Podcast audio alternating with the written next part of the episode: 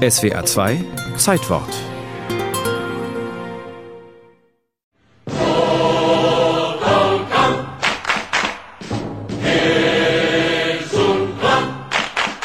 Das ganze Stadion ist ein Schrei. Wir sind die Blau-Roten, egal wo wir herkommen, ob aus dem Süden oder dem Norden, wir sind eins verspricht die Vereinshymne.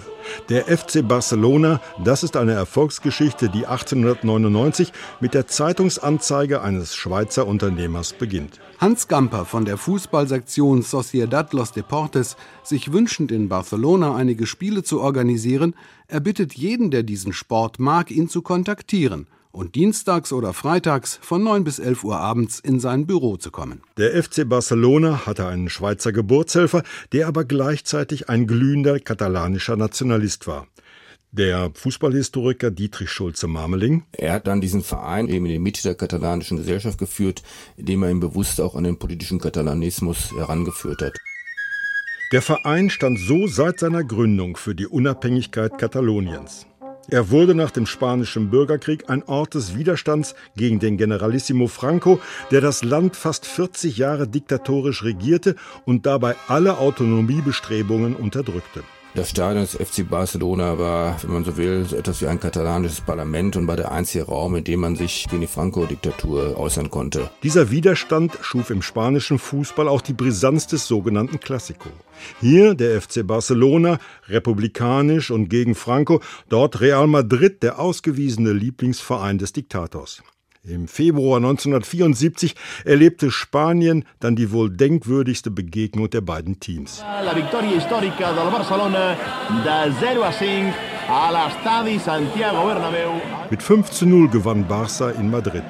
Für Real eine sportliche Demütigung, für die katalanischen Fans eine politische Verheißung. Noch heute hört man in Barcelona, dass dieser Tag eigentlich der Anfang vom Ende der Diktatur in Spanien war. Franco starb im November 1975.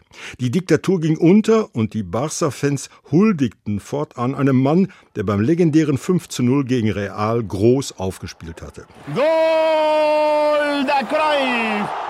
Johann Cruyff, der schmächtige Schlacks aus Amsterdam, wird in Barcelona seitdem mit religiöser Hingabe verehrt. Er wird dann anschließend als El Salvador, der Erlöser, gefeiert, sowohl als Erlöser von der Dominanz Real Madrids im spanischen Fußball als auch der Erlöser von der Franco-Diktatur. Politisch eine maßlose Übertreibung, aber sportlich prägte der 2016 verstorbene Holländer Cruyff den Verein mit seiner neuen offensiven Spielphilosophie.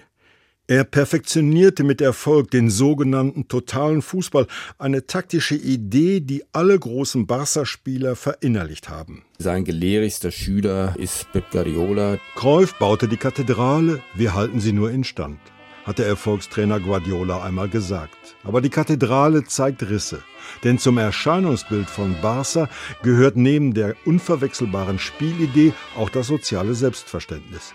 So warb der Club auf seinen Trikots lange Zeit unentgeltlich für das Kinderhilfswerk UNICEF, bis dann im Sommer 2010 eine zweifelhafte Stiftung aus Katar und später ein japanischer Online-Händler die katalanische Brust für sehr viel Geld übernahmen. Was natürlich im Widerspruch steht dazu, dass der FC Barcelona sich gerne als Wahrer des guten Schönen einschließlich der Menschenrechte präsentiert. Und so ist der FC Barcelona heute eher ein typischer Großverein im globalen Milliardengeschäft Fußball hochverschuldet infolge maßlos überzogener Spielergehälter, zudem immer wieder heimgesucht von Intrigen auf der Führungsebene. Der stolze Anspruch, mehr als nur ein Verein zu sein, steht jedenfalls mehr denn je auf dem Prüfstand.